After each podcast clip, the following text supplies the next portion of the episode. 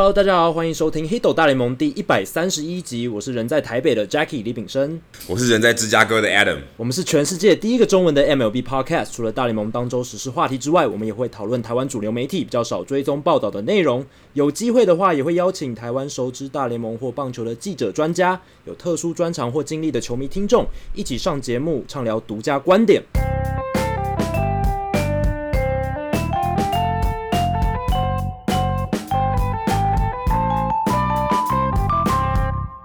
这个礼拜我们也要进行听众信箱，但是因为过去这个礼拜哦，大联盟发生的事情还蛮多的，加上诶快要进季后赛了，整个季后赛席次竞争变得白热化，所以我们还是会先聊一些时事，然后最后再进入我们的听众信箱的部分。那第一个事情其实是上礼拜比较早发生的，然后我个人觉得算是蛮严重的一个事情，那是海盗队的终结者 Felipe Vasquez。他诱拐未成年少女，呃，有发生性关系的这个案件。那目前 Vasquez 他已经在这个审前羁押中，而且是不得保释的，所以他这个罪其实是犯得蛮重的。那他在宾州还有佛州都面临多项罪名。那最严重的当然就是我刚刚提到诱拐未成年少女性交，还有儿童色情这一些东西。而且 Vasquez 他在警方调查的时候，他已经跟警方承认说，他有跟这个十三当时十三岁，现在已经十五岁的这个少女哦发生过性关系，而且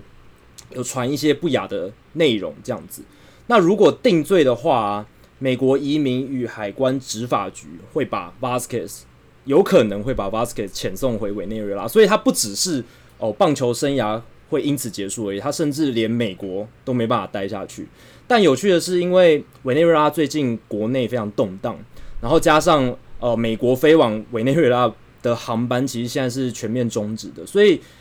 届时如果定罪的话，要把 Vasquez 遣送回国还还有一定难度。不过可以确定的是，目前 Vasquez 的棒球生涯，我觉得应该职业棒球生涯应该是结束了啦。尤其是定罪之后，他甚至在社会上的这个立足点都很难站稳了。那海盗队其实他们在事情发生的没多久，他们就已经迅速的清空了 Vasquez 的球员的柜子，而且球场内外关于 Vasquez 的照片啦、旗帜啦、呃，任何布置都全部把它拿下来，这样子，所以动作算是非常快的。那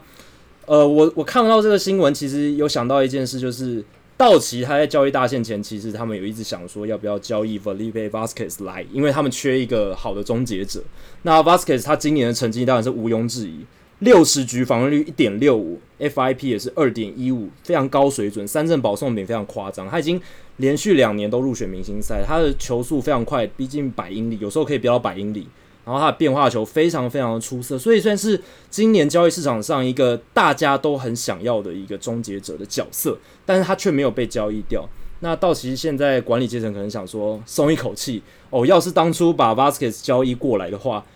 他们应该会付出蛮多新秀的或是一些代价。那如果这件事情发生在道奇身上，Vasquez 等于被定罪不能再出赛，那道奇如果那个时候交易他，等于白白损失了非常非常多新秀。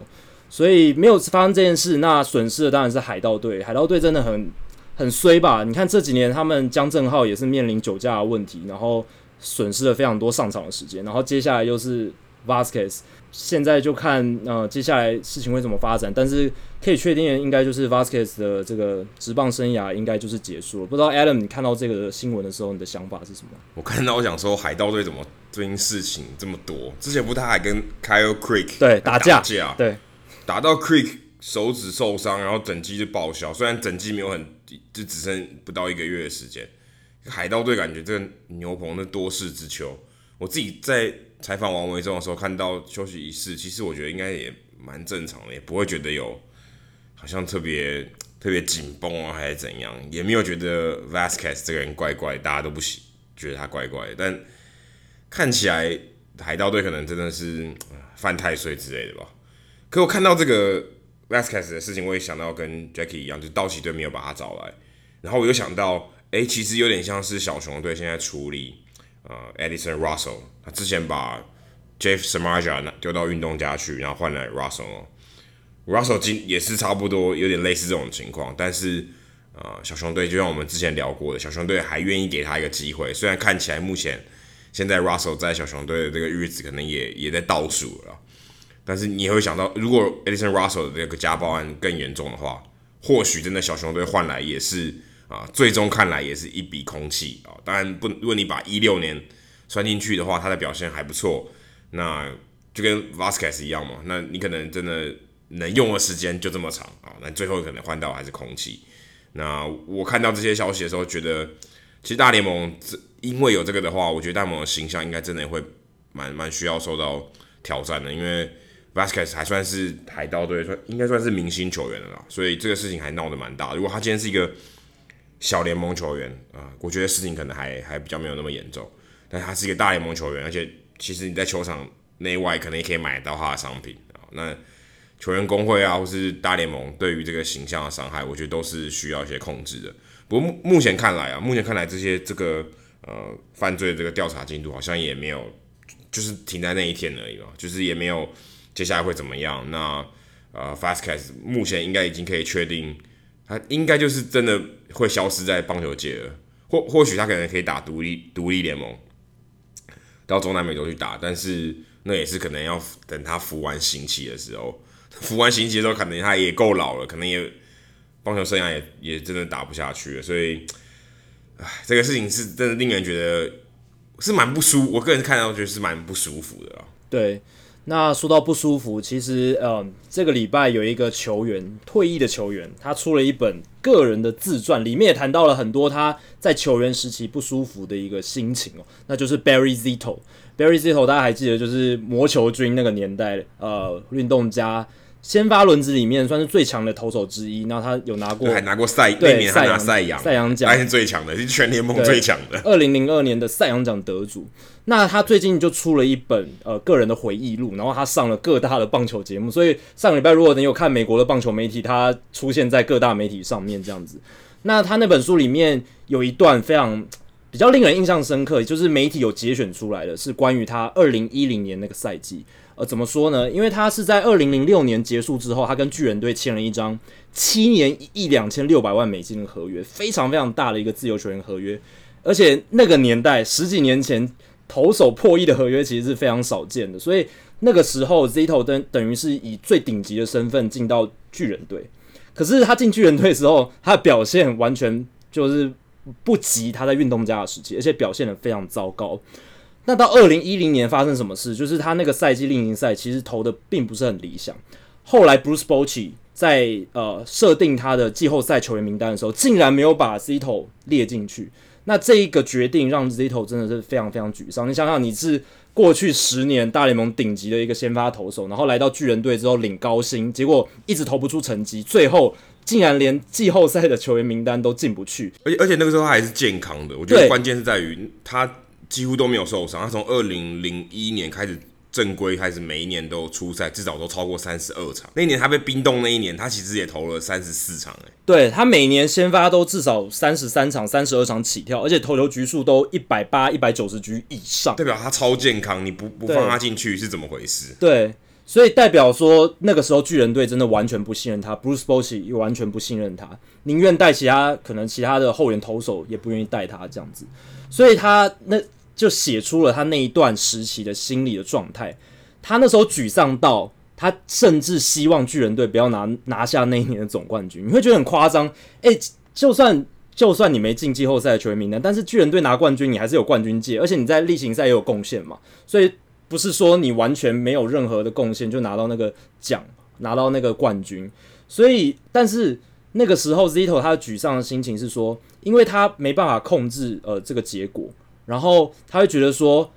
如果巨人队输的话，这样就可以证明巨人队因为没有他而输了，所以就可以让他心情好一点，就是会有这种非常非常负面的心态出现。那二零一零年那时候，Zito 的心境是非常非常糟糕的，就是他整个不管是投球的状态，还有心理的状态，连带受到影响。还好他是后来在二零一二年之后，他逐渐的走出谷底嘛。然后他再变成二零一二年巨人队夺冠的英雄之一，因为他在国联冠军系列赛带领巨人队打赢了红雀队，而且他在世界大赛第一战对战 Justin Verlander，然后把他击败，那让巨人队那一年在这个世界大赛里面击败老虎，获得他们六年内三座世界大赛是世界大赛冠军的第二座。所以其实二零一二年，呃，Barry Zito 他的表现是非常令人印象深刻。不过整体看下来，这一张七年合约对巨人队来讲还是签的蛮失败的。但至少 Zito 他在合约的最后有慢慢找回一些投球的步调，然后把自己的这个心理状态调整回来。我觉得 Zito 他愿意出这本自传，然后把这些好像不太能说的事情说出来，其实是非常有勇气的，就等于是诚实面对自己。然后呢，把这一些运动员。呃，心理的挣扎，尤其是顶级运动员，他们心理的挣扎，而且一些大家比较不为人知的事情公诸于世，我觉得是呃蛮佩服他，蛮有勇气的。一方面，他也我觉得他也算是比较外向的，而且他自己也是一个创作型歌手嘛，乡村歌手，所以他其实在在对于这些表达情感方面，我觉得虽然他你刚听他比较负面，可至少他是我觉得是比较愿意分享的。然后我看他上 Dan Patrick 的节目，他也有。就聊到刚才那一段，然后它里面有一个有一个场景啊、哦，我觉得形容的很好，就是他那个时候，你刚刚提到二零一零一零年他在季后赛的时候，他当啦啦队嘛，他还是要到球场报道啊，他还是要出现在休息区，所以他等于就是像这个工作人员，不是球员一样。诶，可是他经过休息室通道的时候，就是他要进到 clubhouse 的时候，他看到工作人员，他头都低低的，然后戴墨镜，然后不想让人家认出来他是谁。所以你就可以看到这个这个情况，就变成他连对于呃，不管说他自己的球队的人，甚至连巨人队的工作人员，或是球场可能小贩啊、哦，他都觉得很愧很愧疚啊。说我领了这么高的薪水，可是我我来这边居然是来看球的，来来当啦啦队的、哦，就觉得心里不是很好受。他甚至也提到说，书里面有提到他其实他在球员的生涯，虽然呃前半段看起来很风光。那其实他觉得他他的人生没有什么 foundation 啊，就没有什么心里一个踏实的一个基础啊，所以他那个时候心理状态很差，然后也到处交女朋友。有如果你讲夸张一点，就是乱搞啦。那他私生活也觉得一团混乱这样，所以其实他是应该算是你看起来表面他看可能看起来是一个很镇定啊，很比较外外向的一个人，但其实他其实内心是非常挣扎的。刚提到魔球里面，然后刚好那个访谈里面，Dan Patrick 也说，诶，他其实很讨厌魔球这部电影，因为那整部电影里面都没有提到三巨头，嗯。啊，说 Barry Zito 啊，Mark Mulder 跟 Tim Hudson 都三个一个都没有提到，几乎没有提到，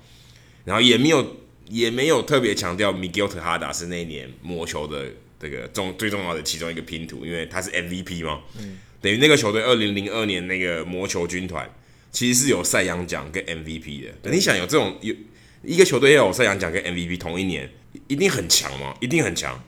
那他就觉得这个电影有一点好像变成 Scott Helleberg 的电影，而不是真的说啊反映运动家当时这个这个战力的情况。然后 Zito 就说：“哎、欸，其实原本这个电影他们拍过好几版啊。第一版的时候，他其实跟 Mulder 还有呃 Tim Hudson 都有在里面客串啊，这真的有演。”球员这样子，那后来啊、哦，这个电影又又翻拍，又重新拍过了几次，然后导演也换了，所以演员也换了，然后里面一些剧情也有一点做一些微调，所以他们原本拍的那个电影的这个桥段呢就不见了哈。不然其实 Zito 也算是曾经在电影里面嘎过一脚的，所以我我我听到这个访问里面一个。小细节也觉得蛮有趣的，就分享给大家。好，那刚才我们有提到 Bruce Bochy，那这个礼拜也有 Bochy 的新闻，就是在九月十八号到九月二十号，巨人做客波士顿的三连战里面，他在第二战拿下了他个人执教生涯的第两千胜哦，非常难得，他是大联盟史上第十一位两千胜级的总教练，那未来一定是会入选名人堂，因为前十位都已经入选了，他一定也会入选，甚至他还有三座总冠军。那我觉得这个系列赛真的是非常多事情发生了，因为第一个巨人做客到波士顿本身就是一件很特别的事情，非常难得，你很少看到呃在国联西区的旧金山巨人，然后做客到美联东区的波士顿红袜，这是一件难得。他们是这个世纪以来最强的两支球队，哎，对，拿的冠军最多，这个是没有人可以得到的，非常非常夸张，而且。他们两队的这个拿冠军都有历史意义在嘛？因为红袜是打破了魔咒，而且接下来又继续继续强盛这么久。那巨人队是六年拿三冠，这个也是非常非常难得的事情。那我觉得今年还有另一个系列赛，就是洋基做客洛杉矶道奇，这个也是呃今年很特别的一个系列赛。我觉得可以跟这个系列赛作为一个呼应。那当然，除了 Bochy 之外，这个系列赛很特别的是 Yastrzemski 祖孙嘛，因为刚好呃，Mike y a s t r e m s k y 就是 Carl y a s t r e m s k y 他的孙子是在巨人队。那大家都知道 Carl 是红袜队史上呃可说是最厉害，或者说跟 Ted Williams 基本上齐名、重要性一样高的传奇球星。那 Carl 跟 Mike 这个 y a s t r e m s k y 祖孙，他们受邀在这个系列赛里面。参加了很多呃赛前的纪念活动，然后还有拍摄一些纪念的影片，然后其实是都做得非常好的。而且最厉害的是，Mike Yastrzemski 在第一战的时候挥出全垒打，本季第二十轰，不只是巨人球迷为他欢呼，连赛场这些分威球场的红袜球迷也为他欢呼，因为相隔三十六年，又有一个叫 Yastrzemski 的人在分威球场挥出全垒打，是一件值得纪念的事情。那红袜也特别在。呃，三连战最终战的赛前呢，因为 Bochy 在第二战拿下两千胜嘛，他们还安排了一个简单的致敬仪式，我觉得做得非常好。他们派 Alex Cora 还有 Tony La Russa，Tony La Russa 也是一个哦、呃、重要的名人堂级的总教练，然后他也是现在红袜队的这个副总裁之一，就是总管特助之一，所以派他还有 Alex Cora。送 Bochy 礼物，我觉得是再适合不过的事情。然后他们送给 Bochy 一个分威球场的椅子，然后上面印有两千，当做一个很好的、很好的纪念品，一个纪念的礼物这样子。我觉得红袜红袜队要做到这件事情其实蛮不容易的，因为你想两千胜，他大概也要用算的吧？万一他没有，嗯、万一刚好没有两千胜，不是很尴尬吗？对啊，那个等东西就等于没送出去，就要销毁，对不对？对，或者是他在之前，因为。有可能他在前几天就拿到两千胜嘛，嗯，也有可能，有可能，所以代表他其实要规划这件事情，还有一点点风险存在。等于是他可能，嗯，可能在一个礼拜前规划这个这个活动，可是他知道有可能不会发生，对，因为因为如果没有发生，你送他这个椅子很怪嘛，对啊，那所以觉得红袜队在这个方这个方面还算是还蛮有蛮有心的，因为他有可能知道，有可能没有，有有可能跟我没关嘛，有可能跟红袜队没关。啊，你可能在我之前就拿了，或是在我之后才拿到两千胜，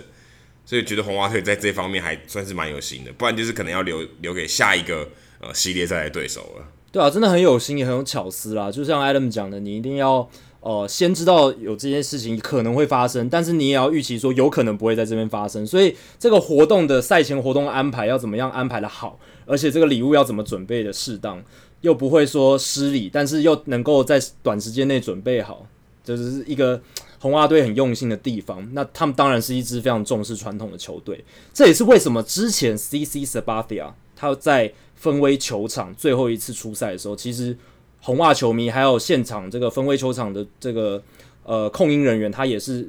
就是整整支球队都有向他们向这个十年来的可敬的对手致敬这样子。然后红袜的球迷也起立鼓掌。呃，帮 CC 做一个致敬的动作，所以这是一个红袜队真的是一个很重视传统的球队。那 CC 他在这个礼拜呢，也在洋基球场度过了呃，在他在洋基例行赛的最后一场主场的比赛。那纽约洋基当然也是一个非常重视传统跟历史的球队，所以他们也帮这个十年来的汗马功劳战将安排了这个 CC 日的活动。那整个赛前的仪式举办的非常隆重，请到非常多球员来录制纪念影片，然后也请到他的家人，他的妈妈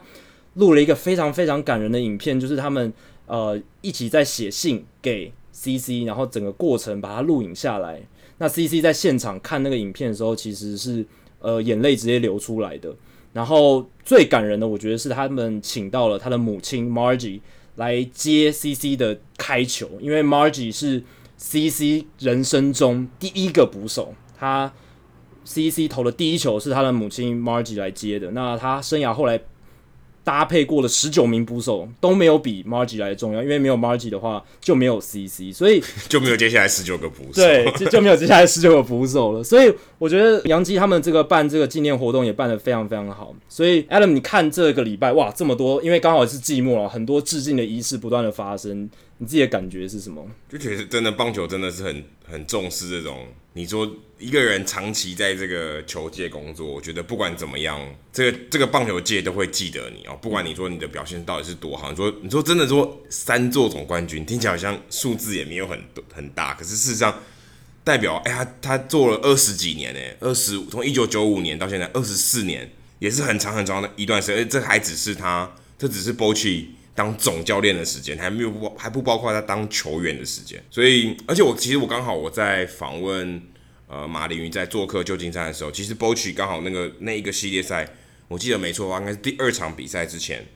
呃，也有跟。呃，巨人队季票的这个持有者哦，他们在赛前有一个算是小型的见面会、座谈会这样子。然后里面有一个还蛮有趣的 fun fact，我可以提供给大家，就是 Bruce Bochy 他以前其实是一个呃二号捕手啊，其实他在捕手的这个表现上呃普普通通啊，不是，你就想他可能是那个时代的 David Ross，好了，可以这样想，也蛮高大的这样。他的有生涯一个很很不简单的成就是。Nolan Ryan 这一生到这个职业生涯里面，只被打过一支再见全垒打，就是 Bruce Bochy 打的。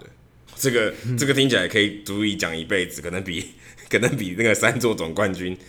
还厉害，因为他球员生涯其实没有太多太多的亮点。那这个 fun fact 是还蛮有趣的。那我看到这个的时候，我就觉得，其实，嗯、呃，这些你说真的做了很久很久的一些老将，甚至说哦，昨天我们在录音的前一天，Nails 也退休了哦，他。他可能就不像呃 Bochy 这样子，你看他们两个虽然都是很资深的总教练，然后也也拿过总冠军，那右手相信他一定也不是最近几天啊、哦、才说才有考虑说我要退休，所以他跟 Bruce Bochy 的这个，你看他们两个做的决定有点像啊、David Ortiz 啊决定要马上退休，或是说有些球员可能是哎我在球季结束前一个一个礼拜我才决定哦这是我最后一个球季，所以你可以看到。这些球球员啊，教练不同的这个个性啊，说我是不是要张扬一点，告诉大家就大告诉大家说哦，今年好好帮我庆祝一下哦，我最后要离开了，然后呢，我要退休了。甚至 Bochy 也有人传说，哎，可能会回去接教师队的总教练嘛，我是不晓得啦，看起来应该是不会啦，因为他已经就说要退休了嘛，应该就是不会想要啊继续再带领球队。不过你就可以看到说，哎，他们两个其实 Bruce b o c h 啊跟 Nate Yost 哦，他们的个性不同啊。对于这些球迷或球界要给他的回馈，他有些人很可能觉得很拥抱啊，大家大家都来欢送我，然后收礼物啊这样子。可是也有人就是比较相对比较呃比较害羞一点，或是或是他觉得不想要惊动大家啊，我退休我就安安静静的退啊，然后就是挥挥衣袖不带走一片云彩这样。所以我也觉得这两个人啊对比之下也还算是哎还蛮还算蛮有趣的，蛮有意思。你可以看到看到。大家对于啊，我今年要退休啊的看法是有点不太一样的。对，那又是说自己要退休，但 Bruce Bochy 其实没有把话说死，他是这一年结束之后跟巨人合约走完，但是他之后受访的时候，记者问他说：“你之后要不要再带球队？”他都说：“哦、呃，我不确定，我还不知道。”他都是这样讲，所以搞不好未来还有机会看到 Bruce Bochy 呃执教的身影，因为他说他现在呃精神状况还不错，还可以带队，但是他也。没有说我就是要带队，就是他没有把话说死这样，所以还蛮有趣的。那说到总教练的话题哦，这个礼拜蛮多的。刚刚提到 Nate Yost，然后还有 Don Mattingly，他跟马林鱼再续两年的合约，二零二零跟二零二一年。他原本的合约是走到今年球季结束之后完成。那 Derek Jeter 想要把他留下来，他觉得嗯，Don Mattingly 呃是他觉得还不错的教练，所以他决定再跟他续两年约。不过有趣的是。Don Mattingly 他今年的薪水是两百八十万美金，其实非常高的，是全联盟第六高的总第六高薪的总教练。但是这一张延长合约，二零二零跟二零二一年会让他的平均年薪根据报道下降到砍薪到大概两百万美金，甚至两百万美金以下。那这可能跟马林鱼这几年的战绩，还有他们。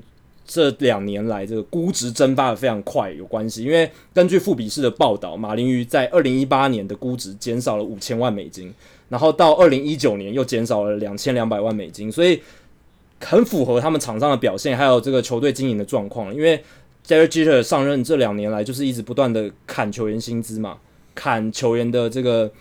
阵容，然后希望可以做一个大幅度的重建。那当然，球迷的数量减少。战绩也变差，那这是价值降低是非常当然的一件事情。那这也凸显出，其实高薪的总教练在近年来是越来越不流行了。很多球队在换总教练都会换比较年轻的，然后跟管理阶层比较好沟通的。那年轻代表比较便宜，比较好沟通代表管理阶层比较好控制这些总教练，那便宜又好控制，所以呃，这是大联盟这几年来这些球队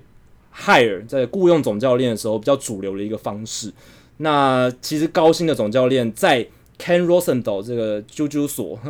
就就就就罗森所他的这个报道里面，其实是他觉得是已经变成棒球界的恐龙，已经越来越少见这样子的总教练。像 Bruce Bochy，呃，今年带完巨人队，他要结束他的巨人队的生涯。那还有 Mike Socha，他也结束他的天使队执教生涯。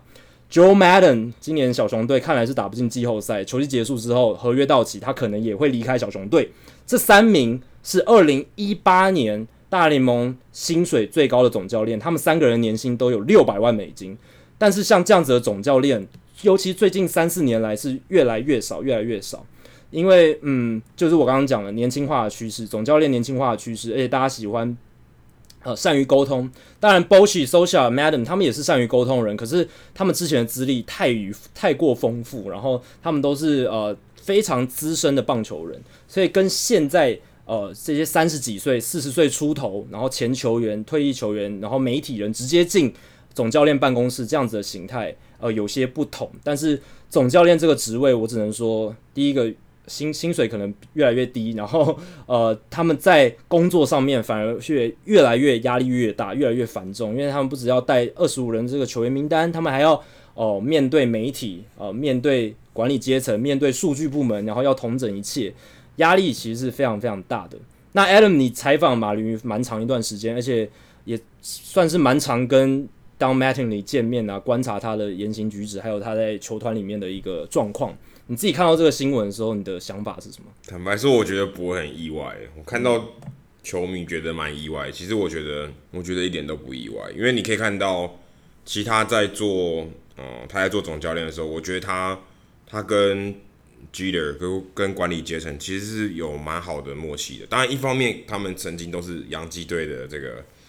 啊，算、呃、是很重要的成员，所以他们有一些私交。另外一方面，我觉得他自己做这份工作，如果我们从拉回到他之前被雇佣的这个这个情况来看，当时其实他是从道奇队过来的嘛。对，道奇队那时候也是强队，他来到马林鱼，其实那时候马林鱼是已经要逼近季后赛的球队，嗯，已经非常接近。那时候有 Yelich、Stanton、Osuna、Fern、Jose Fernandez，那时候他其实是希望他可以带一支。把这个球队推进到季后赛里面，甚至甚至打进打到更里面的球队，诶，结果没想到后来一连串的事情发生，管理阶层换了，Fernandez 过世了，把所有人都，然后管理阶层把这些所有的明星球员都出清了，Dee Gordon 也出清了，导致他手上的变成是一个重建的球队啊，真彻底重建的球队。对于他来讲，照理来说，Mattingly 如果是一个正常的人啊，他应该会说，诶。你原本找我来，并不是来做这件事情，不是来做重建啊。这个任务跟我一开始要进来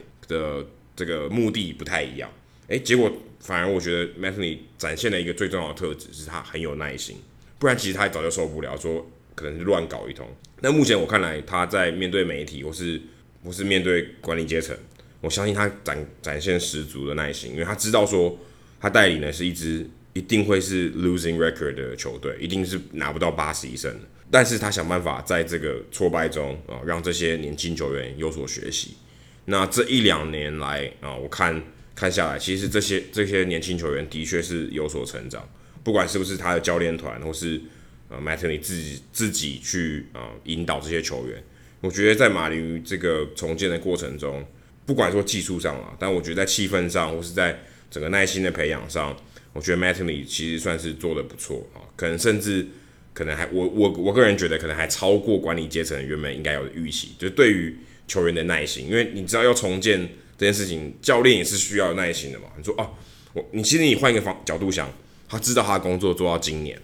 然后你这支球队又这么烂，真真真的很烂嘛？这个毋庸置疑的，球队的这个给我的这个牌不好，可是我还是我还是兢兢业业去做，我也不知道我的工作会不会还有着落。然后展现他的耐心，诶，结果算是得到一个呃回馈，说 OK 好，那我再跟你续约两年，希望你可以把这个球队带到他真的起飞，对，因为现在看起来是在在跑道上在那边助跑嘛，那希望你可以看到这个球队起飞的那一天，或甚至之后再续约。那另外一方面，我觉得他对于媒体的这个关系，我觉得也蛮不错的。我觉得这个可能是呃最不可逆的啊。如果今天你像 Mickey Callaway 啊，我觉得这个人对我我自己在这个产业里面来看，他如果跟媒体的关系搞砸了啊，虽然 Tim Healy 可能是一个难搞的人，这个记者之前跟他闹翻的，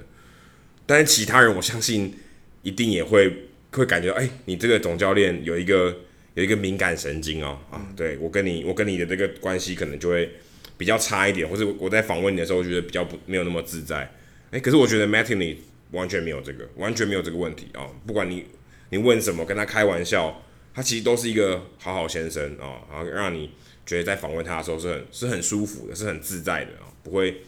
不会觉得很有压力。那我觉得这一点在一个总教练的工作里面是，我我甚至觉得啦。所有工作都很重要，但这个可能是最重要的，因为因为你想，你要想一个问题是，教练团可以帮他负责其他所有的事情，啊，打击啊、投手啊、牛棚啊，任何东西，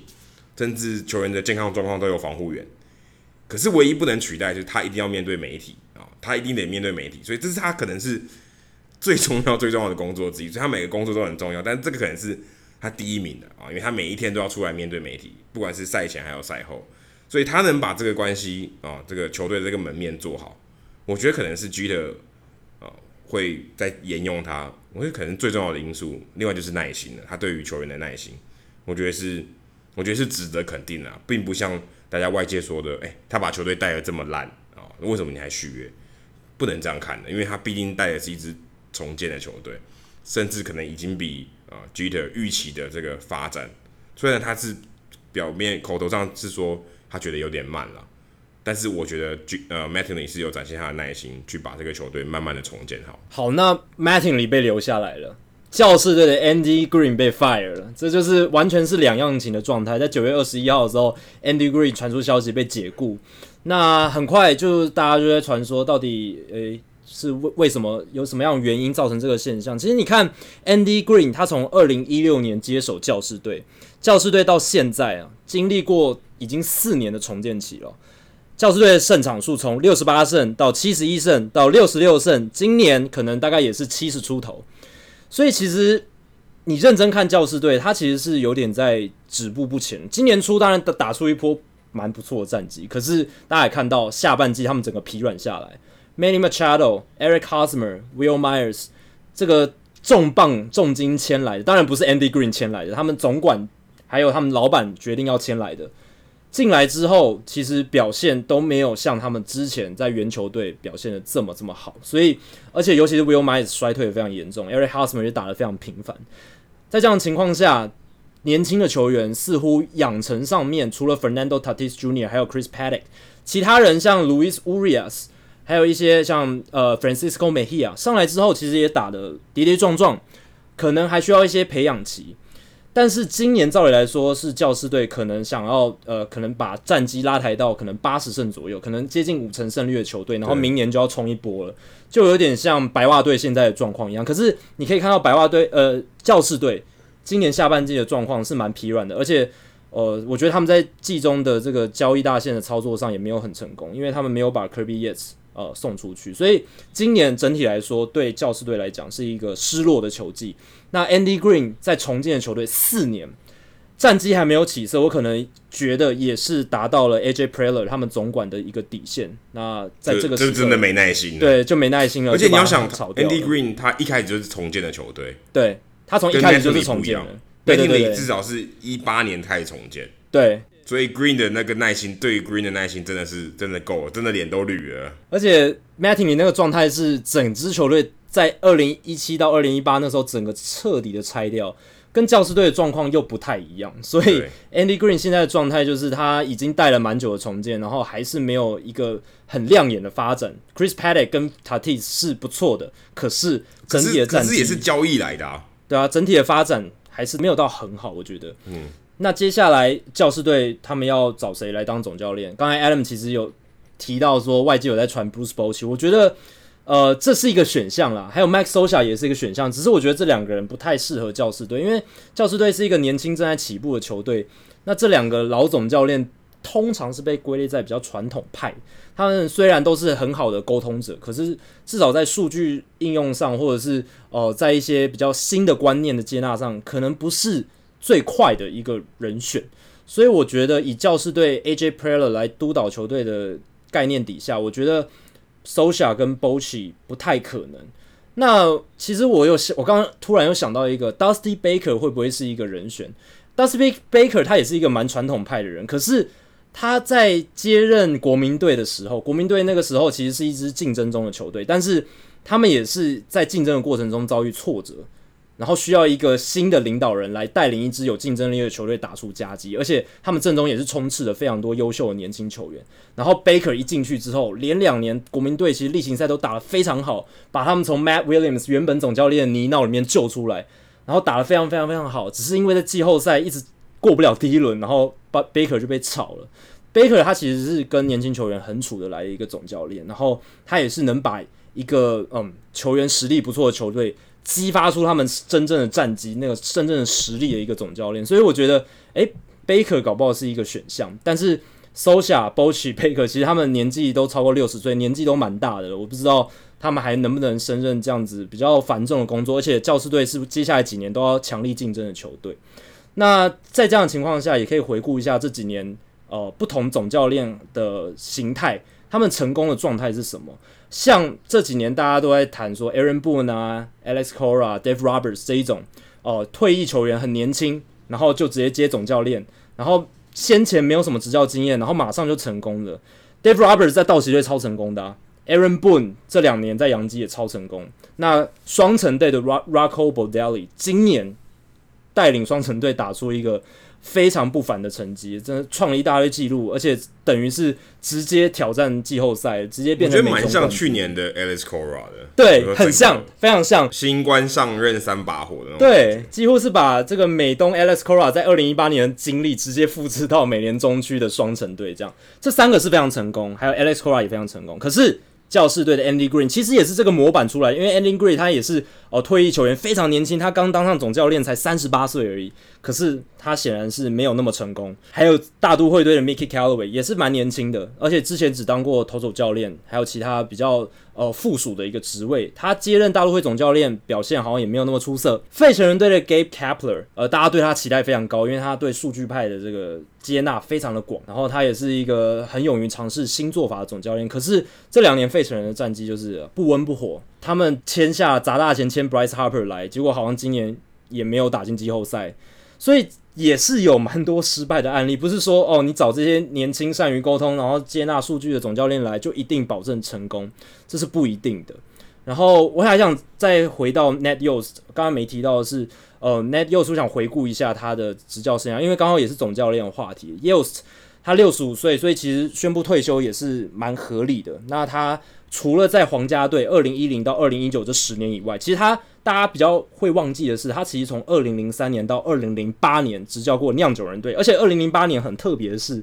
他们季中交易来 CC Sabathia，然后 CC Sabathia 投得非常好，然后其实他们那一年季末。是有机会进季后赛，然后结果那又在那一年的下半季被 fire 掉，换成呃 Swam 这个总教练来，然后结果 Swam 把把这个接手 Ned Yost 的这个摊子之后，反而带进了季后赛这样子，所以等于是前人种树，然后让 Swam 来乘凉，就是还蛮特别的一个情况，对，还蛮特别的情况。但是 Yost 没有气馁，他二零一零年来到皇家之后，他等于是把一支呃完全在重建中的烂队。而一路往上带，一路往上带，一路往上带，而且在这十年，他累积七百四十四胜，是皇家队史上胜场数最多的总教练。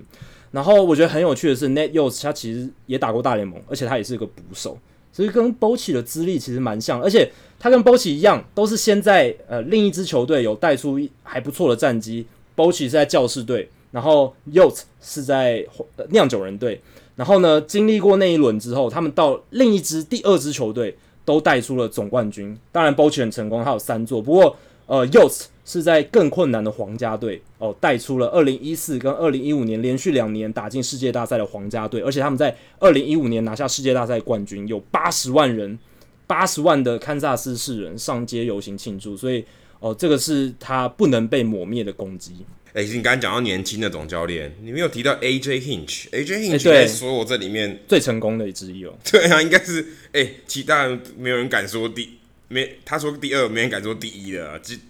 AJ Hinch 才才四十五岁啊，其实 你说他比铃木一朗还小哎、欸，对啊，对，所以他其实他其实还算是年轻的哎、欸，对，他是年轻里面真的是很成功很成功一个总教练，对，应该应该就是大家的模板吧，比如 Mickey Callaway、Gabe Kapler、Alex Cora。所有人的模板吧，或者 Dave Roberts 也算了。不过 Dave Roberts 你会感觉他的球队实在太强啊，所以他你可能觉得他，他经历过这个执教的这个怎么样起伏啊，相对起来跟 AJ Hinch 比较没有那么戏剧性。但你你也不得不承认，Dave Roberts 能在这种豪门球队能做成这样，也是真的不简单。好，那我们最后来聊一下，就是大龙这个礼拜一个战况上面的时事啊，就是小熊队的史诗级崩盘。他们大家还记得的话，他们在九月十六号拿下最后就是最近的一胜的时候，八十二胜六十八败。那时候 FanGraphs 给他们的季季后赛的几率是百分之七十六点七，六连败。接下来他们六场比赛全部输球，他们晋级季后赛的几率就降到百分之二点六。当然是搭配上酿酒人的战绩也非常非常好，而且小熊这一个月真的是有够衰的。Javier Baez 九月初受伤，Anthony Rizzo 九月十五号接个内野飞球扭伤右脚踝，Chris b r y a n 在九月二十二号就前两天的事情，他冲垒的时候，因为那天下雨，垒包湿滑，他整个踩下去拐到扭伤右脚踝，所以痛失了他们三名这个阵中最重要的球员，然后让他们整个士气上受挫，然后呢战绩上也表现不好，达比修有投了八点一局，非常精彩的先发，结果球队还是输球，然后。呃，Paul DeJong 还有亚迪莫尼亚在前一战连两轰，那 Craig Kimbrel 又砸锅，所以都是输了非常非常令人扼腕的比赛，然后也让他们现在季后赛几乎不太可能了，已已已经没没有什么可能性了，基本上应该就是红雀跟酿酒人会拿下呃这个最最后的几个席次这样子，所以小熊的这个史诗级的崩盘，我真的是觉得非常印象深刻，就是觉得好像应该是今年在九月份。战况上面最大的一个故事线，然后呃，小熊落败，如果他们没进季后赛的话，我觉得 Joe Maddon 季后应该就不会续约了，然后很可能会离开小熊。那他的下一步应该也是大家会观察的一个重点。那酿酒人就很特别，他们自从 Christian Yelich 受伤之后，酿酒人十一胜二败，然后当然也是因为他们这一个月都打了蛮蛮多烂队的，马林鱼啦、教士啊、海盗，然后接下来他们还要打红人跟洛基，唯一对到的强队是红雀。但你不得不佩服，呃，酿酒人队他们在季末反弹的力道。可能每一个人都跟那个 Ryan Brown 一样，都穿了一件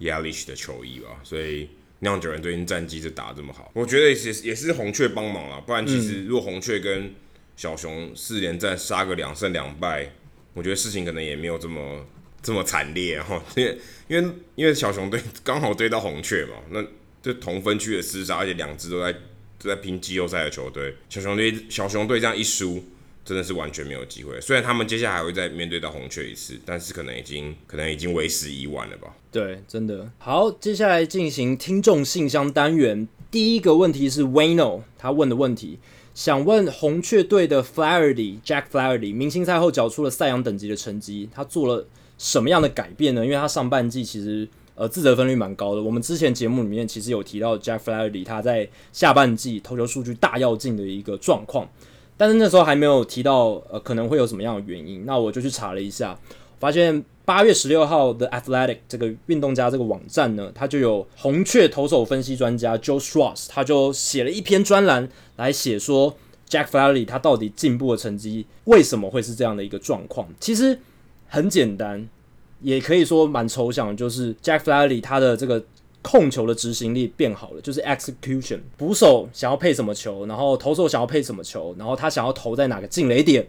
一般来说，大联盟投手绝大多数都可以执行的还不错，可是真正顶尖的投手跟一般投手的差别就在于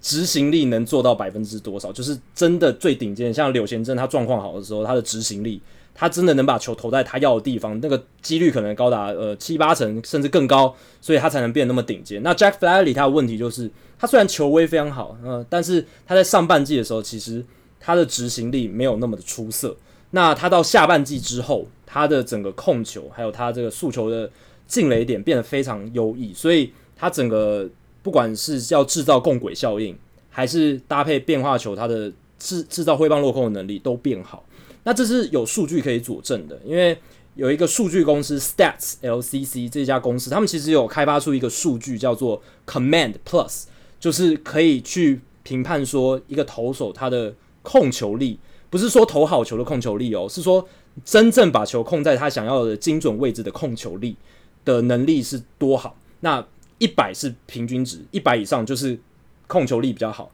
一百以下就是控球力比较比平均还要差。那 Flaherty 他今年上半季前十八场先发，他的 Command Plus 是一百零七点八，虽然是高于平均，可是并不是非常出色。但是从下半季开始，呃，他有五场先发的 Command Plus 合计是一百一十七点八，就是跃升到了全联盟前段班，非常非常高。因为全联盟在那个时候八月那个时候只有六个投手，他们的 Command Plus 比一百一十七还要高，所以是。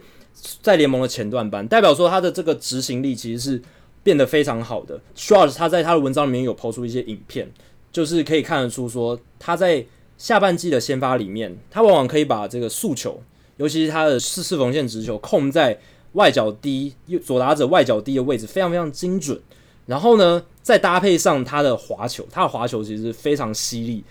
可跟他的四缝线球如果投在。差不多的进垒点，其实共轨效应非常非常好。他们在前半段球出去的那前半段，其实分辨不出来到底是哪一种球路，直到最后一刻，直球是直接进垒，然后滑球是快速下坠，然后变成一个打者会挥棒落空的球种。而且他也有一颗深卡球，所以是往左打者往外角窜的。在这样三种球路可以这样互相搭配的情况下，再加上他速球的控球控制力变好。所以他的整个投球成绩自然会提升起来。他在八月七号有一场先发，他的 Command Plus 甚至达到一百五十二点四，非常非常高的数字，代表说他的控球精准度已经达到最顶尖的状态了。在这样的情况下，搭配他很强的球威，还有他的滑球，还有他的伸卡球，基本上，即便连 Cody Bellinger 这么强的打者，也是对他三球就就直接被他解决。所以在这样的情况下，Jack Flaherty 下半季的成绩进步，其实是。可可预期的，而且，呃，有一些记者啊，把 Jack Flaherty 比作年轻时候的 John Smoltz，因为他确实球威还有他的滑球的威力跟 Smoltz 是蛮像。那 Smoltz 当年厉害的就是他控球控制力也是非常非常顶尖的。那只要 Jack Flaherty 他把他的控球稳定下来，基本上他就是红雀接下来可能十年非常重要轮子里面的王牌投手了。好，接下来是蹲得越低脚越酸啊！这位听众之前应该也有来问过，对，对你这个名字蛮有印象的。他提到说，今年明星赛改变以往混搭的配色，变成主黑客白的配色啊，这边有点怪怪的，因为你应该讲的是球员周吧？因为球员周以前是混搭的，那颜色可能也各各种颜色，然后是啊，想要向少棒致敬，因为少棒的颜色通常是比较啊比较不一样的，就是比较。鲜艳啊，跟啊、我们说职业棒球的配色比较不一样。那今年变成主黑客白的配色，球员周变成主黑客白的配色，这个有点不不准确，因为其实是、呃、主场可以选他要黑色或白色，因为其实一般我们在比赛的时候，其实主队是白色嘛或浅色的，或是他自己主队的颜色。那在球员周的时候，主队其实是可以选你要黑色还是白色的，所以这有点不太准确。那他问的他问题是呃。是为了要纪念今年过世的 Tyler Skaggs 嘛？啊，这个也我个人觉得不太可能，因为当时呃球员周的时候，Skaggs 的这个验尸报告其实还没有出来的，所以我相信大联盟并不会啊、呃、去冒这个风险，说万一 Skaggs 的死死因可能是不是很好的原因啊、那那这个这个球员周的这个意义可能反而被有点被模糊焦点，所以其实并不需要。那黑白的话，纯粹只是。大联盟想要做一个新的尝试而已。那你说他是不是可能卖球衣啊？不管怎么样，其实每一年他有推出的这个风格稍微有点改变，其实他都是可以卖球衣的。所以不管怎么样，都是可以卖球衣。所以跟他有没有换颜色，我倒觉得还好。纯粹只是大联盟想要做一个尝试。但我相信，因为今年大家看到，嗯，舆论这 这个，我们之前也有聊到，舆论这个恶评如潮啊，觉得这个不管看电视啊，或是啊，你在转你在转台的时候发现，哎、怎么每一台好像都是同一场比赛啊？还有点怪，对不对？就你到底是你到底是哪一场比赛啊？怎么每一场看起来，如果你看如果你看不出球场的特色的话，你看起来我每一场都是黑白对决嘛，嗯，看不太出来哪一场是哪一场，而且整体在整体上在视觉效果上也不如原本的预期的那么好啊。可能我想相信他们原本想要凸显球员的特色，但今年看起来这个是没有很成功，所以我大胆的预测，明年应该是不会继续走这条路，应该会回到、呃，可能、呃、主要的传统的配色，或是可能在球衣上再做一些不同的形式上的调整，这样子。好，接下来也是常常在听众信箱发问的这个听众严雄，我岳父，他问说，酿酒人右投手 Adrian Hauser 从一个假先发，可能还投得抖抖的投手，近期摇身一变变成 Ace 等级的投手，请问他是做了什么改变吗？首先，我觉得呃，Adrian Houser 还称不上是 Ace 啦，甚至我觉得他连真正站稳大联盟都还不算了。你如果去摊开他的数据，他其实是到最近十场出赛才稳定的。都在当先发投手，但是其实他当先发投手，他投满五局的比赛也非常少，而且他生涯只有三场比赛投满六局，然后只有两场比赛投满六局之外失分低于三分，所以在这样的情况下，我觉得他现在只是哦酿酒人可以用的一个先发投手，但他并不是哦 Ace 等级，或是甚至轮值前三号、前四号等级。我觉得在我现在看起来，他现在还是一个。呃，轮值中后段轮值的一个投手的等级，那他要投出更多更好的成绩，更多的样本数，因为他现在样本数还太少，他今年的初赛其实也还没有到很多，就是说他的投球局数也没有到非常非常多，所以在这样的情况下，我还不能说服我他是一个 Ace 等级的投手。那 Houser 他是何方神圣？他其实原本是哦太空人队的小联盟农场的球员。那当时是酿酒人用 Mike Fires，还有 Carlos Gomez 还有现金去跟太空人换的。那太空人那个时候送送过来的球员厉害了，Josh Hader、Brett Phillips、Domingo Santana，还有就是 Adrian Houser。所以你可以说这一笔交易，酿酒人真的是赚翻了。他们得到一个顶级的终结者，Adrian Houser 也算是一个不错的投手。Brett Phillips 跟 Santana 当然现在呃没有在酿酒人的二十五人名单里面，可是这两个球员在那个时候看起来也是非常不错的新秀。那 Houser 来到酿酒人之后，他其实在小联盟投的一直没有很好，他从来没有进过百大新秀榜，而且他在二零一六年七月的时候动了 Tommy John 手术。然后他之所以会一直出赛，而且一直被球队培养，原因我觉得啦，是因为。他有高壮的身材，他一百九十三公分，一百零六公斤，就是球探里面垂涎三尺那种非常好的投手的一个模板的样貌。那他的球威非常好，有拥有九十四到九十五英里的速球，然后主要的变化球是曲球跟滑球，所以看起来算是一个可以栽培，然后值得等待的一个样板。呃，但是呢，他在小联盟其实他在二零一八年还有二零一六年的防御率其实都是不好的，都超过五，所以。整体来讲，他其实，在小联盟的表现不是很好。可是他在今年上到大联盟之后，其实投的还不错。然后他从一开始，其实就像呃严雄我岳父讲的，他其实并不是一个从先发投手直接出来。他一开始先当中继后援，然后有投过假先发。那后来才慢慢，因为酿酒人他们真的没有先发投手可以吃局数，所以他才。哦，接下来当然，因为他在小联盟也是担任先发投手为主，所以他接下来这个先发投手的任务。那其实现在有蛮多球队都倾向于让让这些菜鸟投手先从牛棚出发的，然后再慢慢增加他们的投球局数，最后让他们回归先发投手的角色。那以顶级的新秀来讲，像以前的 David Price 还有 Chris Sale，他们其实都是从后援出发。当然那个时候还没有所谓的假先发，可是他们都是从后援出发，慢慢的。累积经验之后，再从再转移到他们原本的这个先发投手的位置。那酿酒人，我觉得案例比较特殊，是因为他们真的是呃没有很多先发投手，先发投手大部分都受伤，他们需要比较能吃局数的投手。那 Houser 本来其实他是被定位在假先发或者是呃长中继的角色，但是因为他确实也投出不错的成绩，所以他就被拉来做先发投手。虽然近况不错，确实还不错。但是呢，我觉得还样本数还太少，我还不能确定他的这个实际的投球实力大概是怎么样。因为像最近有一次先发，他也才九月十三号那一场，他投三局掉四分，而且是对红雀队，是他们呃分区非常重要的对手，所以还不能说服我他的一个实力。但是 House 有一个很好的优点是，他的滚地球率非常高，他今年的滚地球率高达百分之五十三。点六，那这是所有投至少一百局的投手里面排名全联盟第六高的。呃，今年只有呃 Dallas Keuchel、Dakota Hudson 还有 Louis Louis Castillo 这几个投手滚地球率在百分之五十五以上，所以 Adrian Houser 的百分之五十三点六其实非常接近了。那其实。根据研究，只要滚地球率超过百分之四十七，基本上就能够帮助投手压低自责分率，因为这个滚地球率已经开始能有效抑制全垒打的生成了。所以 Houser 百分之五十三的这个滚地球率其实是非常非常优异的，加上呃他的曲球还不错，然后虽然他的速球是蛮平的，可是他的声卡球尾劲速度均速九十四点六英里是非常好，所以他目前呃用球使用比例，声卡球百分之三十六点一。四缝线球百分之三十一点三是比较少，这是一个合理的决策，因为他的速球四缝线球其实并不是很好，他要多依赖他的声卡球制造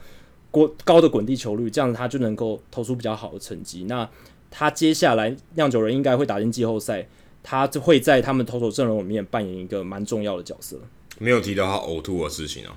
对，没有提到。可能 就是因为呕吐，越投越好，把所有不好的东西都吐出吐掉了。对，他有两次出赛啦，都有在投手球上呕吐的一个情况，其实蛮特别的。蛮特别的。好，接下来是 Andy 零，可以请问你们叛逃的事情吗？那古巴球员为了要在大联盟要打球，要冒生命危险叛逃到美国，那为的是更高的薪资吗？想问有没有叛逃但大联盟没有签约的球员，这样后果会不会很惨？或是大联盟球探怂恿他们的吗？啊，问题有点多，但主要是想要了解叛逃这件事情。那再麻烦我们。其实我们在九十二集的时候有聊，在人物我来讲的时候有聊到 Yasiel Puig 跟他的同伴啊一起从古巴叛逃的故事。那这个故事本身是根据啊 ESPN 之前有一有一个报道，非常详尽的报道，你可能要花半个小时才能看完的，叫做 No One Walks Off the Island，就是 The Island 就是讲古巴。然后他讲说，没有人可以离开古巴，哦，就是讲说这个要逃叛逃，从古巴叛逃离开古巴，其实是一件非常困难的事情。如果你直接从这个岛离开，当然有很多人可能是，呃，古巴的球员可能到打国际赛的时候跳机啊，这这是另外一回事。但如果你是从古巴的岛直接叛逃的话，啊，这是很困难的一件事情。那你提到说你的问题是说，是不是为了更高的薪资？这百分之百是啊，一方面。追求他的梦想嘛，想要在更高的殿堂打球，但最重要的是更高的薪资、更高、更大的签约金。那有没有叛逃？但是大联盟没有签约球员啊？我我是因为这个没这个没有，他如果没有签，然后叛逃，我也不会知。坦白说，我们不会知道啊。因为我我我我本身是做记者，并不是做这个人蛇集团的，所以所以其实我并不会知道这件事情。但是我相信应该多少会有，因为可能他有一些疑虑没有签。但是会选择叛逃的这些球员，我相信他们自己是有做过一些风险的评估，说哦，我如果离开，我会算嘛，我可能可以拿到多少签约金，那我觉得我是不是值得这么做？那我我需不需要冒着生命危险去做这件事情？那我相信他们会呃要面对这么大的风险，他们一定是有想过的，他们绝对不是傻傻的就去叛逃这件事情，不然呃现在当然。啊、要不要叛逃？就是大联盟还有呃美国政府这边，我相信还在斡旋啊。因为现在 Donald Trump 呃又把这个协议取消了。那之前奥巴马 Barack Obama 的时候是说 OK，我们跟古巴这个协议是，诶、古巴球员未来不需要叛逃，可以直接来美国打球。那可能半岛这个产业啊，这个人蛇集团这个产业就会消失。但目前看起来还没有啊，目前看起来这个至少在。政策上面还没有确定，所以呃，我相信可能至少在这一两年内，或许还是有这些事情。不过以现实的情况来考量啊，其实古巴球员，我觉得近年啊，其实比较没有受到这么欢迎的。可能在亚西欧普里或是 Jose Abreu 那那那那段期间，古巴的球员是比较啊比较抢手的。现在我我觉得是已经没有这么抢手了，相较起来啊，可能像呃 Victor Mesa 吧。啊像马林鱼队这个新秀，但是你你也你也必须说，他其实离大联盟还有一段距离啊，相信这个距离是比其他球员可能还更长一点。所以真正顶级的这些古巴球员啊，来到美国，然后接近大联盟等级的，现在我觉得对于大联盟这些球探来讲，是吸引力是稍微比较低一点啊。当然，因为还有一些人蛇集团啊、叛逃这些风险，那我相信大联盟的这个球探或者球团。都会有一些顾虑的。所以最近的这个古巴的球员的行情其实是比较没有那么高的，而且未但是未来不一定，因为未来啊、如果未来开放的话，也许这个价值会更低，因为等于古巴球员大更开放了，更可以到美国来这个谋生，所以或许吧。以后可能就也真的没有叛逃这件事情，反而古巴跟美国在这个球员的交流上会更更通畅一点。呃，现在最大咖的古巴新秀应该是白袜队的 Luis Robert，他今年三级跳，从高阶一跳到三 A。哦，对，这我有看到，哎，他打的非常好。我，我之前去访问张玉成的时候，刚好呃那场那场比赛如果没有记错是呃张玉成的哥伦布快艇队被打爆了。嗯，然后所以他们最后九局上来派 Daniel Navarro，就是一个很老很老的捕手，嗯、他们的三号捕手上来投球，然后他面对 Louis Roberts，然后那时候我刚好在媒体室，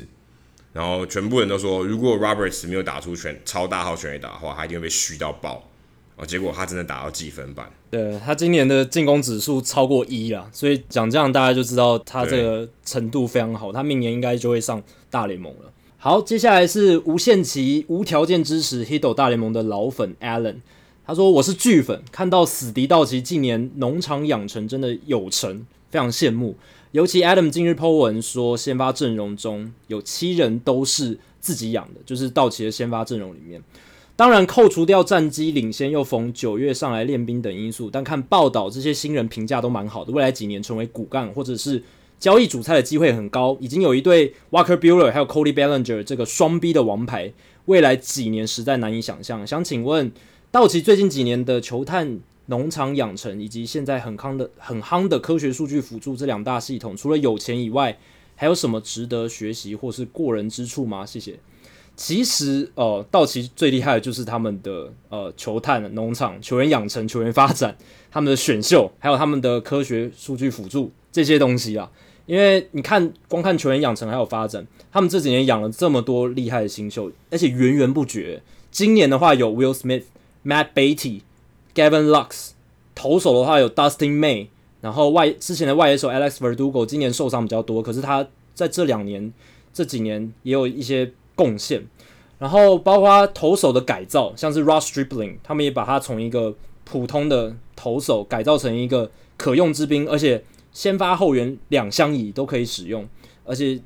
后援长局数的话表现也都还不错，这样子。然后 Max Muncy、Justin Turner、Chris Taylor、K K Hernandez，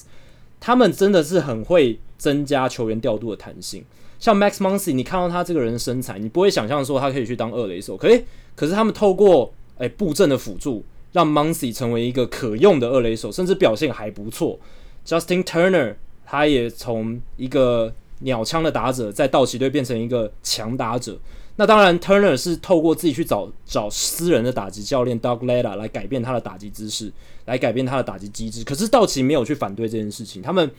跟球员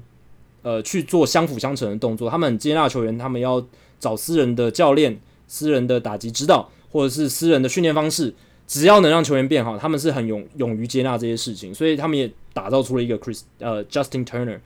那 Chris Taylor 跟 K K Hernandez 他们是内外野几乎所有位置都可以守，那几乎是让他们的调度上没有什么死角。然后之前当然今年 Austin Barnes 打的不是很好，可是 Austin Barnes 他之前是二垒手、捕手都可以都可以守的，像这样子的球员也非常非常难得。所以球员发展养成，然后还有球员调度的弹性，再来这些都会造成球队的深度非常足。其实我觉得道奇队他们最强的地方就是球队的深度。基本上，其他球队难以望其项项背啊。即便是像太空人队这么强的球队，我觉得他们的深度上也没有像道奇队这么足。因为如果太空人队今天奥突费受伤，Correa 受伤，哦，他们其实战力就会折损的非常多。可是你看到的道奇队是，即便 Corey Seager 受伤，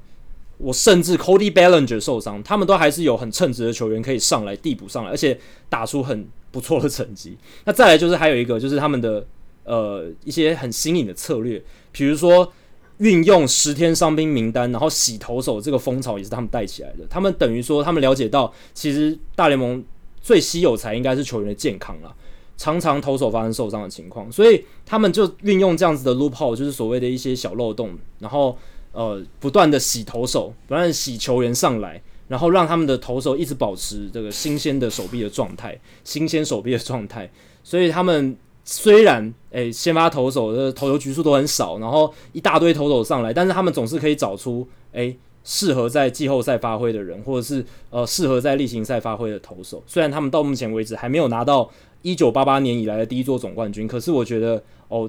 光是连七年都拿下国呃国联西区总冠军这件事情，已经是非常令人佩服，而且他们过去几年已经有两度打进世界大赛，这也是。非常难得的事情，而且他们不是说只是照着这个科学化的分析，或者是只是走非常新颖的道路而已。他们传统的路也有走啊。他们二零一七年找来了达比修有，二零一八年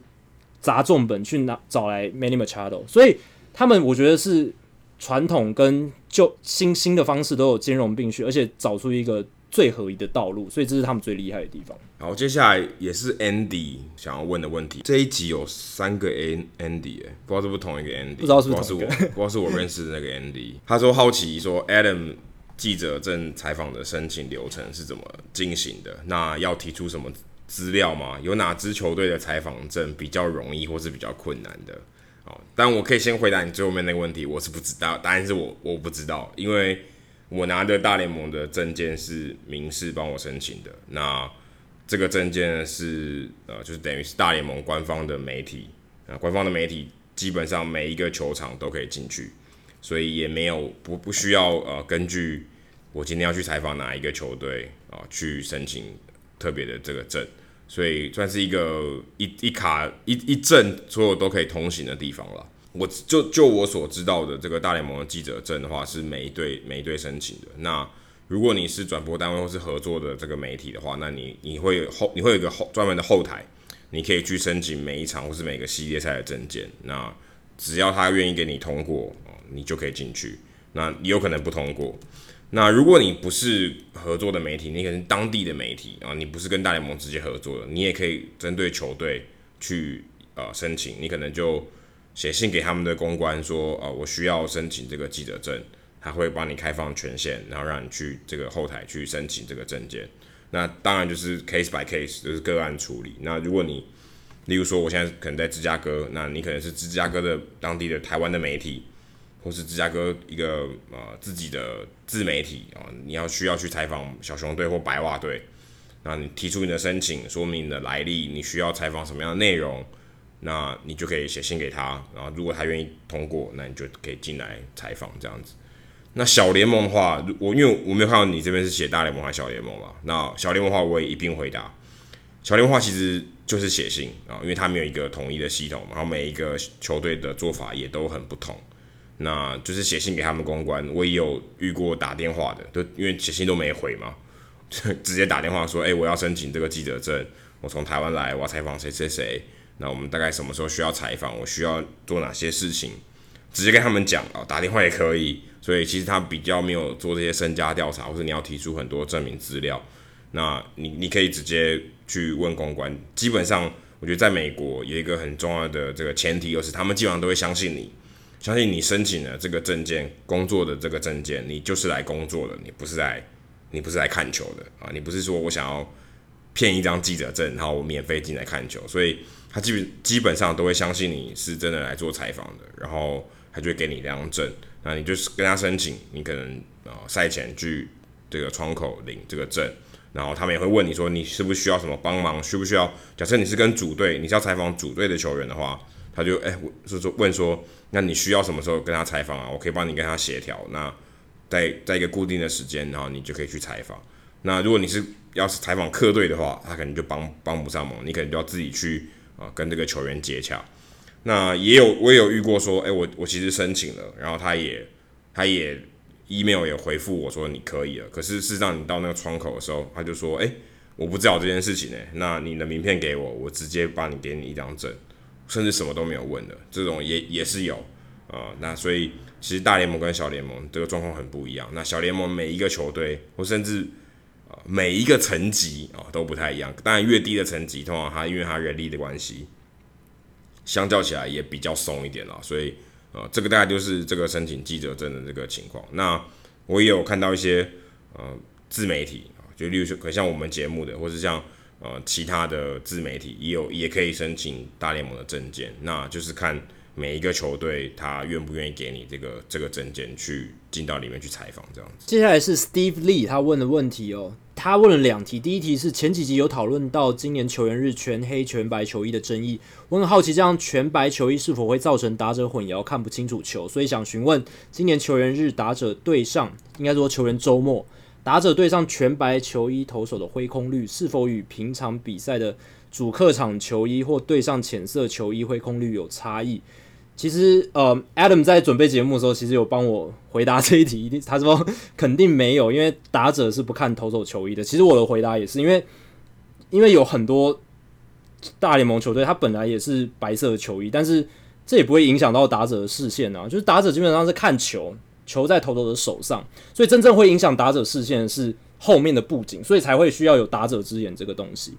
纯白的球衣其实是不会影响的。但是我还是提供一个数据，就是我有去查。球员周末那三天，大联盟整体打者的挥棒落空率，就是挥棒落空的次数除以总挥棒的次数哦，是百分之二十五点六。那球员周末开始以前，就是三月底到八月二十二号，就是前半段这个比较比赛整体的一个状况是，联盟打者整体的挥棒落空率是百分之二十五点五，所以百分之二十五点六跟百分之二十五点五是没有任何差异的，所以球员周末那个球衣应该是没有任何。对打者在挥棒上面的影响。好，接下来第二题是很好奇，大联盟一百多年来有没有哪一队虽然战绩不怎么样，打不进季后赛，但是却是相当称职的搅局者？例如自身球队战绩胜率不到五成，但他们对上六成球队胜率的这个六成胜率的球队，他们的胜率超过五成，或者是对上四成球队的胜率不到五成，就是说对上强队胜胜率很好，对上弱队胜率很差。Steve 说他曾经自己去查，可是却不知道怎么整，不知道怎么整。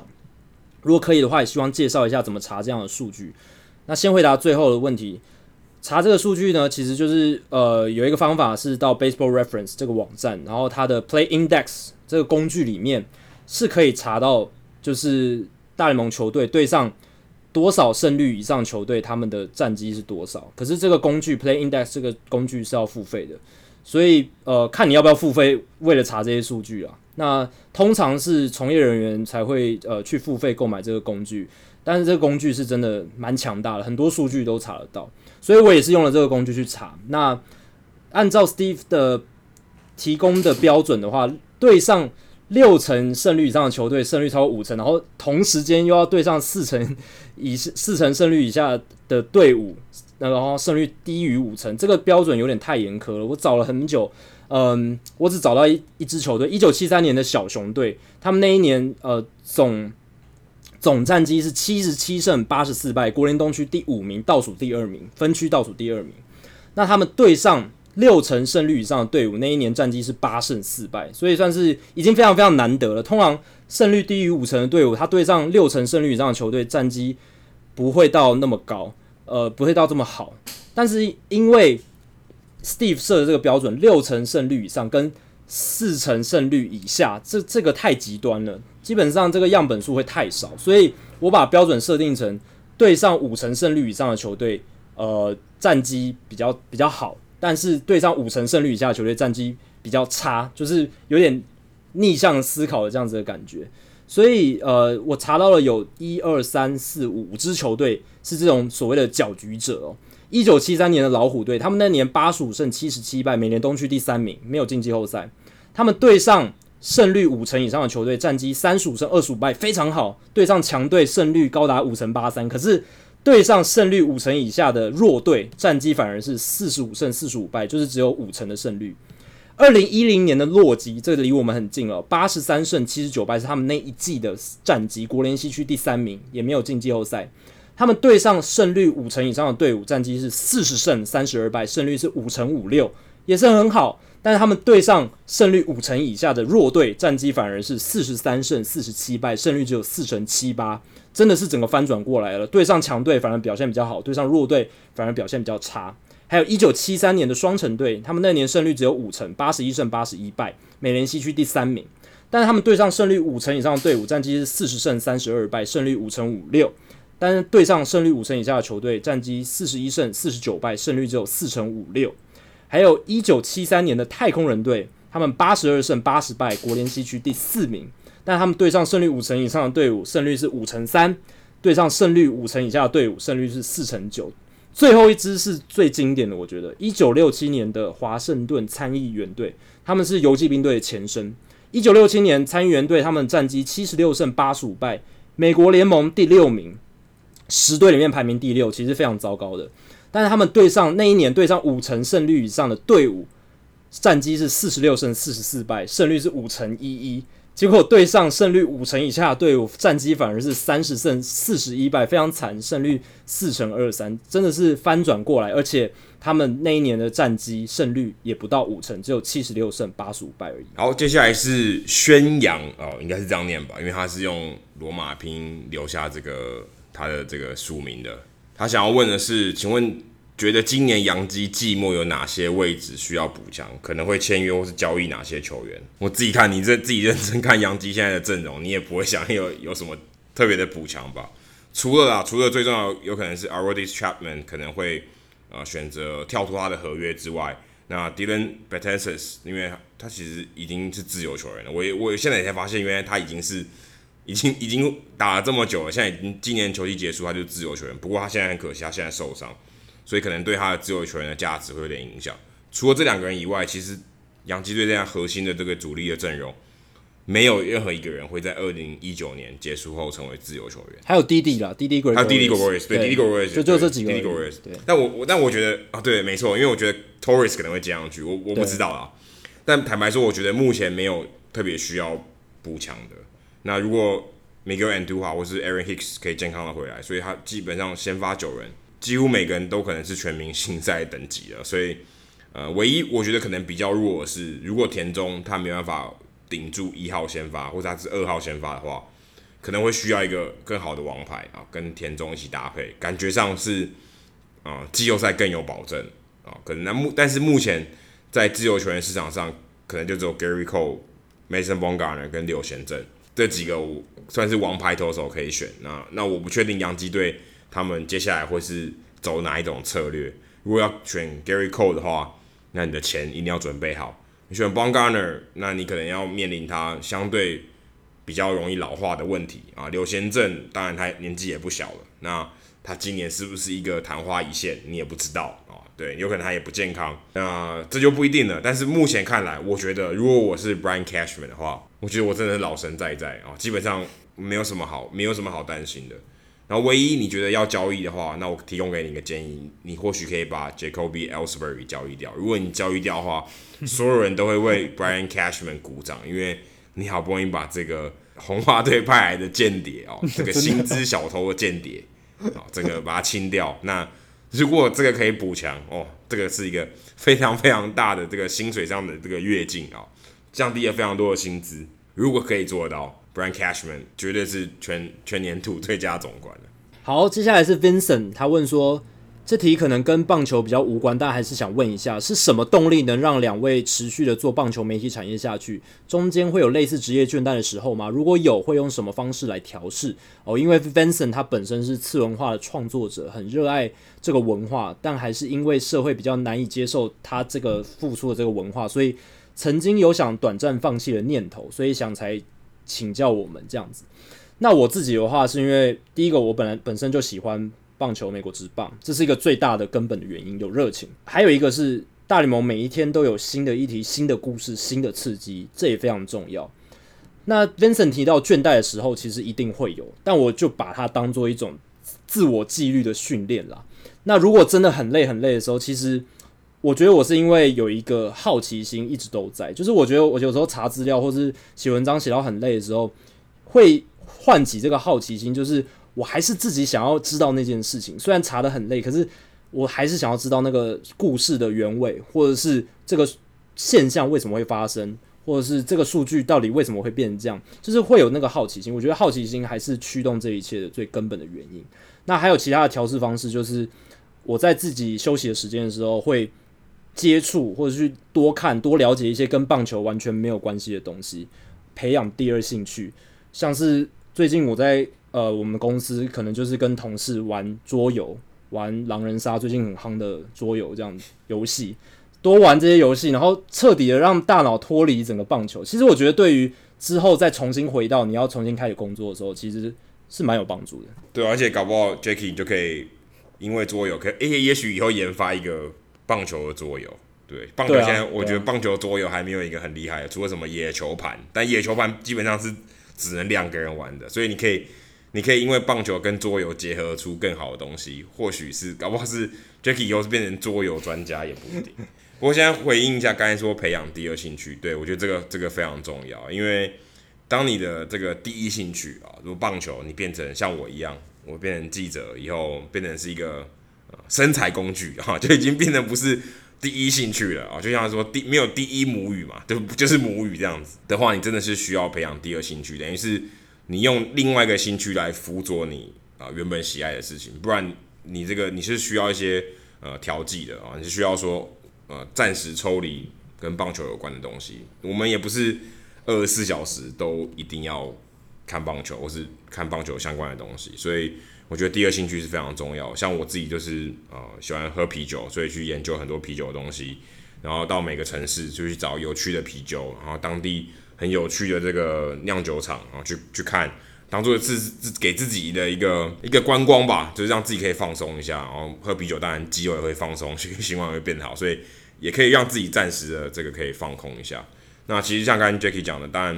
啊，对于棒球这个热情啊，我我不确定，因为你你喜好的东西是什么，但是我相信，因为你的热情，你会啊了解更多的事情，因为它毕竟像周边的嘛，甚至你刚我们可以回到刚刚一开始，就例如说你要到。Vasquez，你可能甚至会聊到，你可能会了解更多哦。美国对于这些嗯儿少犯罪啊，或是性侵的这些罪名啊，你怎么就美国这些法律怎么运作的？所以如果你透过棒球，你甚至也可以了解法律，你可以了解经济，你可以了解设计，你都会有很多不同的方向去做。那我觉得这个是嗯，如果你有一个热情，其实你可以你可以一直接触到一些新的东西啊，不管新的领域，就像新的议题、故事。像刚才 Jacky 讲到，但其实你也会接触到更多新的领域，所以你也或许可以从中得到一些新的启发。那我自己是因为从等于像 Jacky 这个角色，那变成一个正职的这个棒球记者，那你把这些东西变成一个 routine 以后，当然你的确也是像 Jacky 讲的，你还有一些纪律。那东西变成 routine 以后，你当然会一定会有点疲乏，这是非常合理的。但是我们每天会遇到不同的人，有时候。呃，有时候你会在球场遇到有趣的人，或是像我之前可能在球场遇到 Corey Schneider。其实你你在进到球场那一瞬间，你根本就不知道你今天会遇到谁。那我觉得这些东西都是一些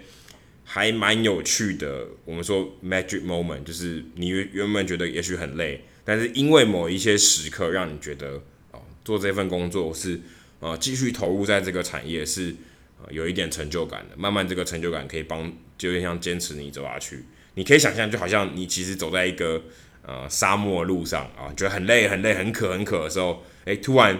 看到一个有趣的风景，或是你突然手上多了一瓶水啊，你就可以有了这瓶水，你就可以继续走下去，比较像是这样子。所以希望我们两个人透过这个节目，每每个礼拜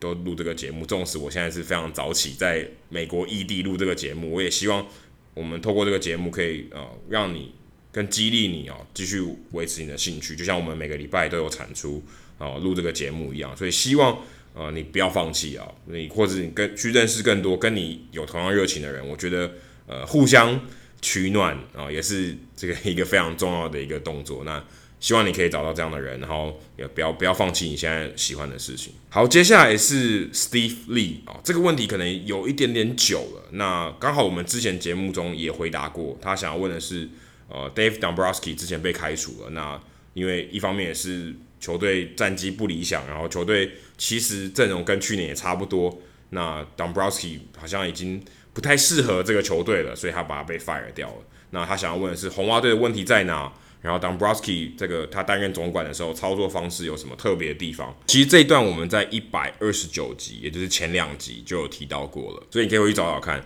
那接下来是他想要问的是。呃，红袜队他觉得可能 Mookie Betts 今年季末可能会被交易。那他现在 Mookie Betts 应该算是红袜队的精神领袖或者是看板人物啦。我们讲门面好了。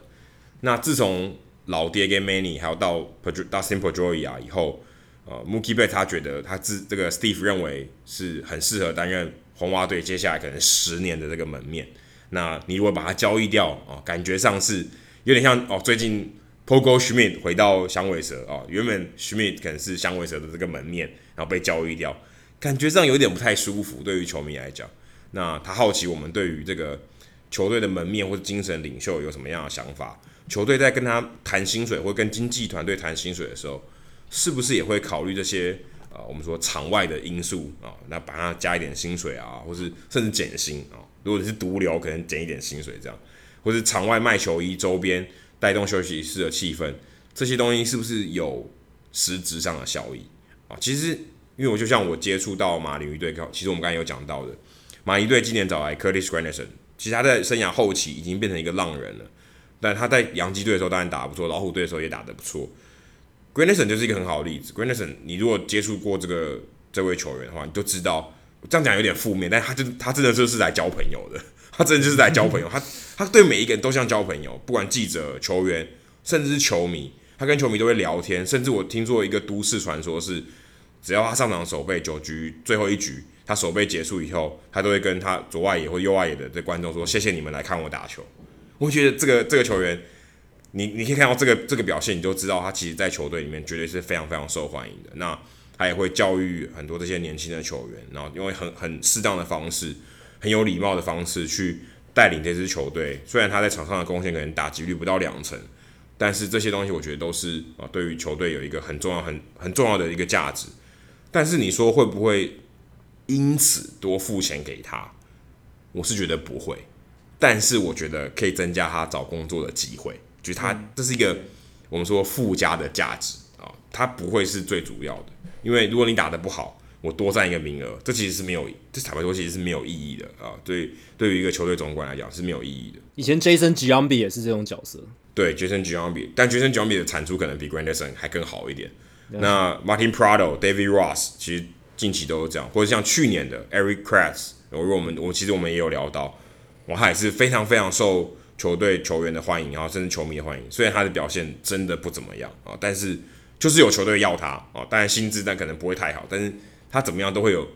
有一个这个附加价值，觉得诶，其他的二号捕手跟他哦，他就是比较好一点，对不对？嗯。但他他可能虽然是领二号捕手的薪水，可是可能球队的总管就会比较愿意去去找他，或像 Zobrist，Ben Zobrist 好像也三十七岁、三十八岁，其实也是呃接近代退的这个年龄了，但是其实他也是非常受欢迎，球球员啊、球迷其实都很喜欢他，所以。呃，但是实质上来讲，他在场上也是蛮有贡献。他目前还是一个先发球员的等级。那我觉得像这样的球员，其实呃，不管在任何球队，或者他离开了现在的小熊队，或像 Curtis randerson 或许他们都还有下一份合约，说，哎、欸，或我让你来打打看，然后你也可以在这段期间内教育这些年轻人。那什么样的球队会需要这样的人？我觉得其实真的就是要看球队的状态。像刚才提到马林鱼，马林鱼的球员很年轻，那需要有人带领。那 Granderson 打了这么多年，哎，他也曾经风光过。虽然不能说他现在很低落，但他曾经打得很好，所以他可以知道说，哎，我以前看到这些强的球队他们怎么做的啊。那像 Martin Prado，他也曾经在勇士队也曾经强过一阵子，那他们都可以把这些经验传承给这些没有经历过这些球球这些生涯高峰的这些球员，那可以给他们这些经验。那如果是要拼季后赛的球队，那我觉得球队是。比较不太会有这些余裕给这些老将去担任精神领袖啊，除就算是假设 CC Sabathia 啊这样的投手，你说他看起来好像他已经几乎要退了嘛，就他已经也说要退了，但他其实在场上还是很有贡献，他今年也吃了一百零六局，所以你不能说他是完全是属于精神领袖的这个这个角色，他还其实事实上他还是有贡献，当然他也是可以精神领袖，所以我不觉得不太可能有一个。呃，球队或像是刚才我们提到 Barry Zito，好说，我放一个位置给你，但我不让你上场啊，这种情况我觉得是相对少。呃，更何况 Barry Zito 可能当时他自己的情绪都没法控制了，所以他也更不可能精神领袖。所以我自己是认为，球队不会刻意去找一个精神领袖，但是如果今天他想要找一个替补的球员，他可能会去找一个比较有精神领袖或者领导者特质的这个球员，这是绝对是有加分的。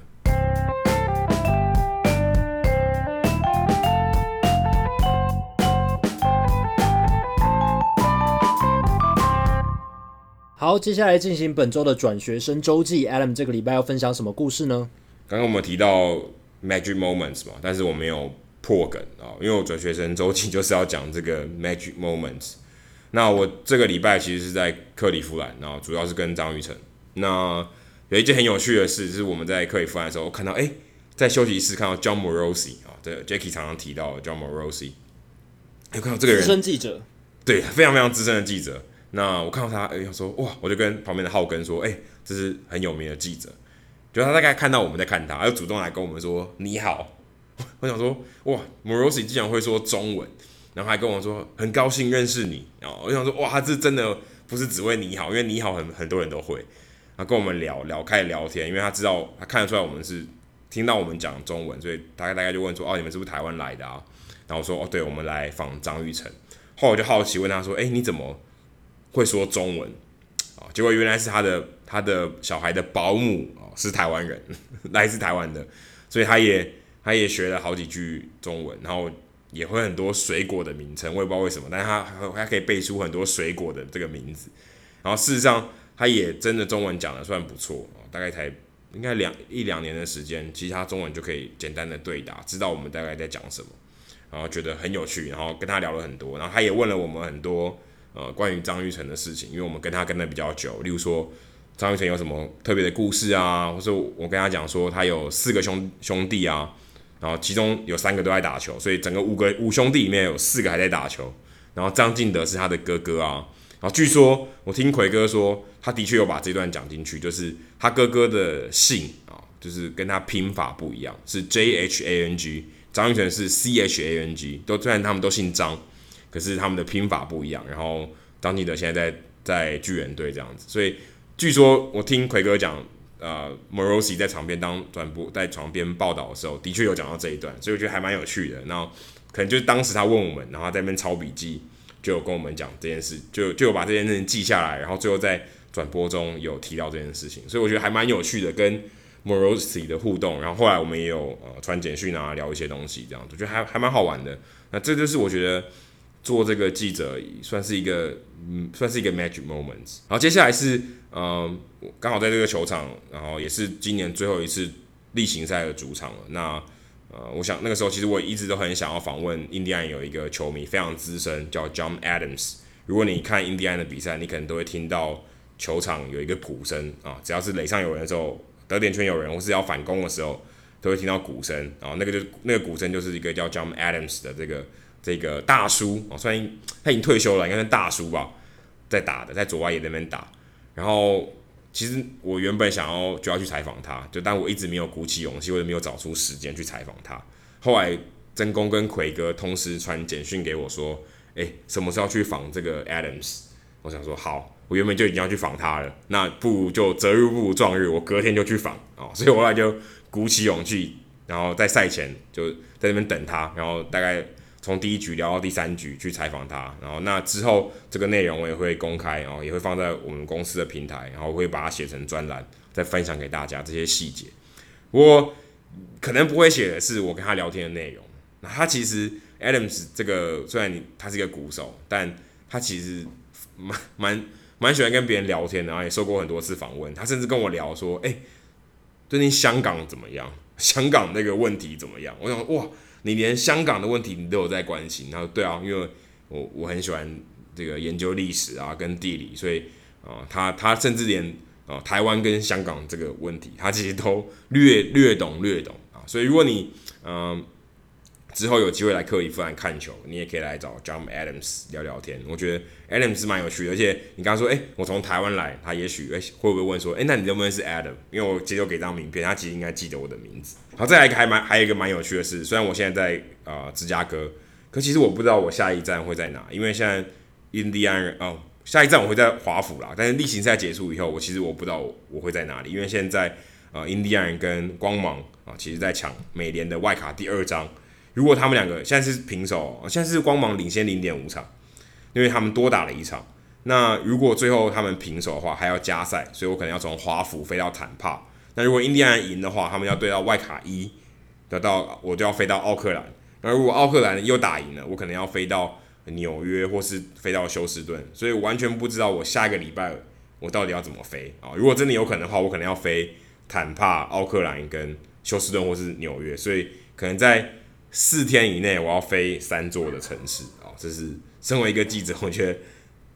嗯、既甜蜜又痛苦的一个 一一个情况，这样子。所以不知道哎、大家觉得印第安人跟光芒哪一个会拿下外卡二？甚至印第安人可能会拿下外卡一，也不一定哦。那我的事情可能就更简单一点。当然，最好的情况当然是美联中区，如果是印第安人封王的话，那我就更简单了，我就不用跑外卡外卡站了。好，接下来数据单元，刚刚我们提到 Yes Yes Tramsky，好，这个什么祖孙党爷孙呀爷孙党啊，这个情况，哎、其实大联盟还不止他们两个哦。其实我我